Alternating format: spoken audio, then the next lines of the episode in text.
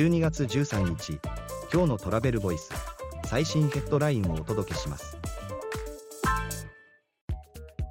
キリスト教の聖地ベツレヘム今年のクリスマスは閑散観光客激減で大きな経済的ダメージ。ロイター通信は戦争の影響を受けるキリスト教の聖地ベツレヘムの現状をレポート。クリスマスが近いにもかかわらず街は閑散。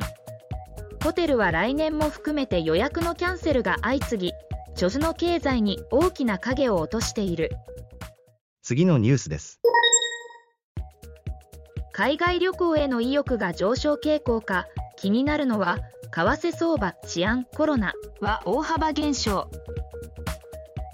ソニー銀行が口座保有者を対象にした海外旅行への意識調査を実施海外旅行への意欲が強まっている傾向に。